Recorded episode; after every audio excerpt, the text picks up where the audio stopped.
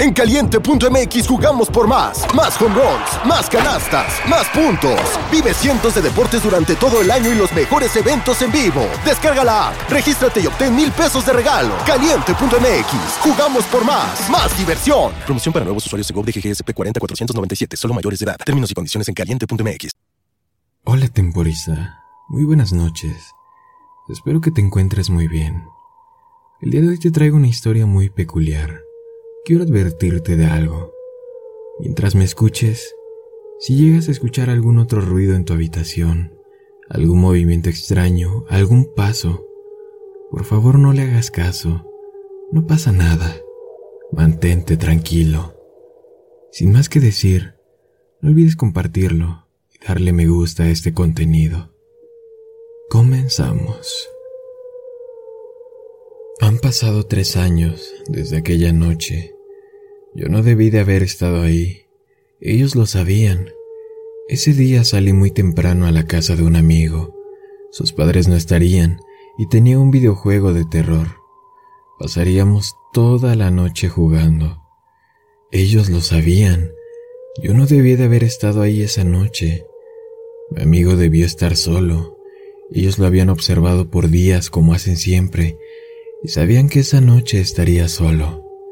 Desde el momento en que lo eligieron, no había marcha atrás. Pero tal vez quieras saber quiénes son ellos. Bueno, la verdad, aún no estoy seguro. Sigo sin asimilar lo que pasó aquella noche, pero te contaré lo que hasta ahora sé, para que tengas cuidado. Ellos se encuentran en todas partes. Ningún lugar está exento de ser su víctima Eligen a una persona.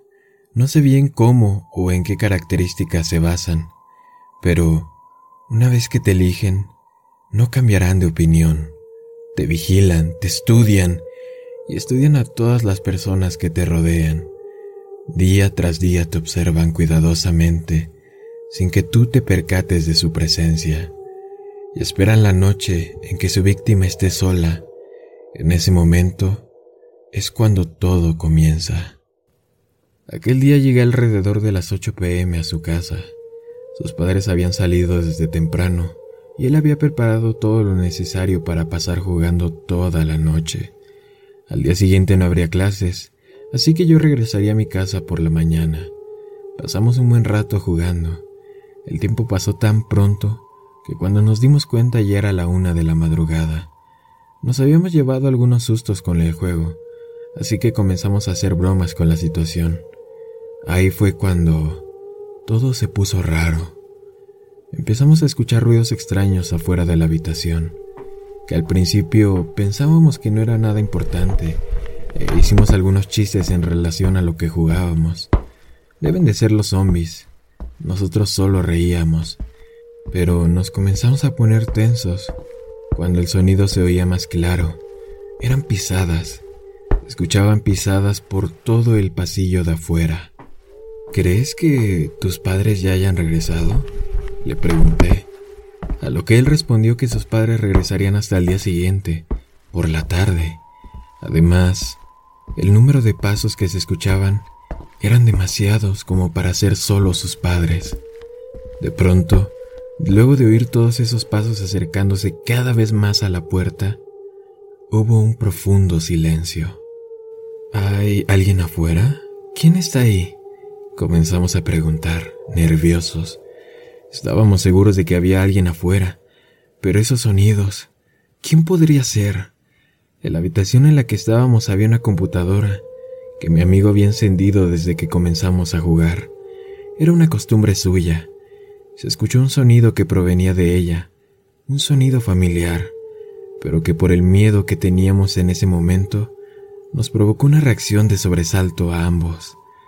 Era solo un correo electrónico que le había llegado, pues también había dejado la ventana de su correo abierta. Ver esto nos dio algo de sosiego y hasta reímos un poco. Sin embargo, la atención volvió a nosotros al notar que la dirección de quien lo enviaba era irreconocible, una combinación aleatoria de números y letras. Dudamos abrirlo, pero mi amigo decidió hacerlo.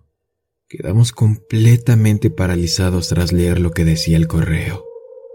Pase lo que pase, no abras la puerta. Con tan solo leer esas palabras, una sensación completamente rara invadió mi corazón. En ese momento realmente sentía pánico, pero el mensaje decía más. Ellos están afuera, por favor. Hagas lo que hagas, escuches lo que escuches, no abras la puerta.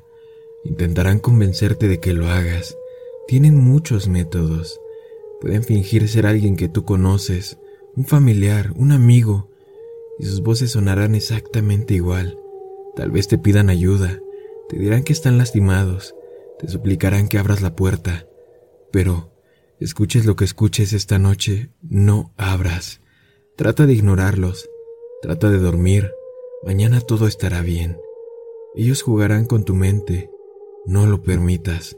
Por favor, créeme, no abras la puerta.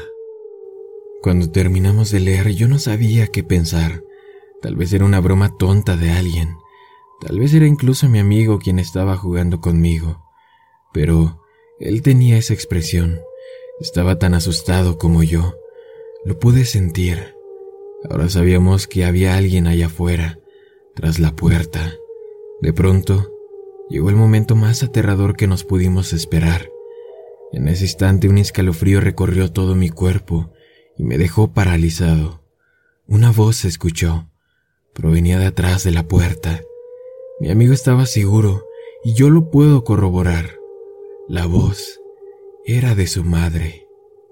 Hijo, por favor ábreme. Tu padre y yo tuvimos un accidente en el auto. Estamos muy lastimados. Por favor, abre. Ayúdanos. Al escuchar esto, mi amigo solo retrocedió un paso. Aún puedo recordar esa expresión en su rostro. Estaba en shock Estoy seguro de que ninguno de los dos creíamos ni sabíamos qué hacer. Hijo, por favor abre. ¿Qué esperas? Necesitamos tu ayuda. Sin lugar a dudas, esa era la voz de su padre. Eran las voces moribundas de sus padres tras la puerta, clamando por ayuda. Mi amigo y yo retrocedimos, sin reacción. Por algunos segundos estuvimos perplejos. Después él se volteó lentamente y me dijo, esos realmente son mis padres. Necesitan ayuda. Abriré la puerta. Se propuso dirigirse hacia la puerta, pero lo detuve. Recuerda el correo, lo que nos dijo que nos pasaría. ¿No se te hace extraño?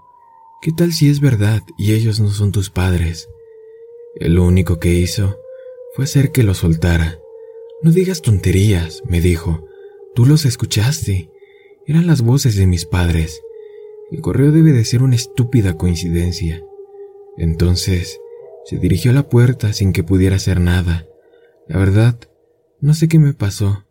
Pudo ser el miedo que me invadía, pero al verlo dirigirse hacia la puerta, lo único que pensé fue correr hacia el armario en donde mi amigo guardaba alguna de sus cosas y esconderme ahí.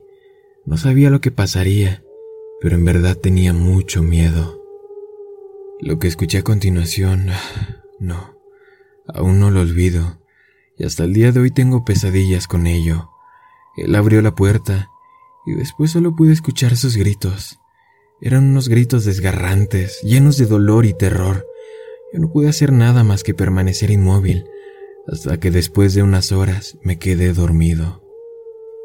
Al despertar por la mañana, me extrañó ver el lugar en el que me encontraba, y luego lo recordé todo. Salí del armario en la habitación no había nadie. Noté de inmediato que ya era de día y que la puerta estaba abierta, así que decidí salir. Busqué por toda la casa esperando encontrarlo y que me dijera que todo había sido una broma, pero mi amigo no estaba. En la tarde llegaron sus padres y les conté lo sucedido. Llamaron a la policía y lo buscaron por días, pero él nunca apareció. El correo que le había llegado esa noche también desapareció, y para ser honesto, creo que nadie creyó nada de lo que les había contado. Aunque no importa que nadie me creyera, yo sé lo que pasó esa noche y sé que ellos estaban ahí afuera. También sé que no debía haber estado ahí, que no debería de saber que ellos existen. Aún no sé por qué lo hacen. Creo que solo tratan de divertirse con las personas con su pánico, alguna especie de juego. Cada día lo analizo y trato de aprender más de ellos. Sé que solo llegan en la noche y que pueden imitar cualquier voz, que si no abres la puerta se irán. También creo que siempre recibirás ese extraño mensaje de advertencia. Debe ser parte de su juego macabro. No debí de haber estado ahí ese día y no debería haber sabido de su existencia. Sé que algún día regresarán por mí, pero, pase lo que pase, no abriré la puerta. Espero que tú tampoco abras la puerta.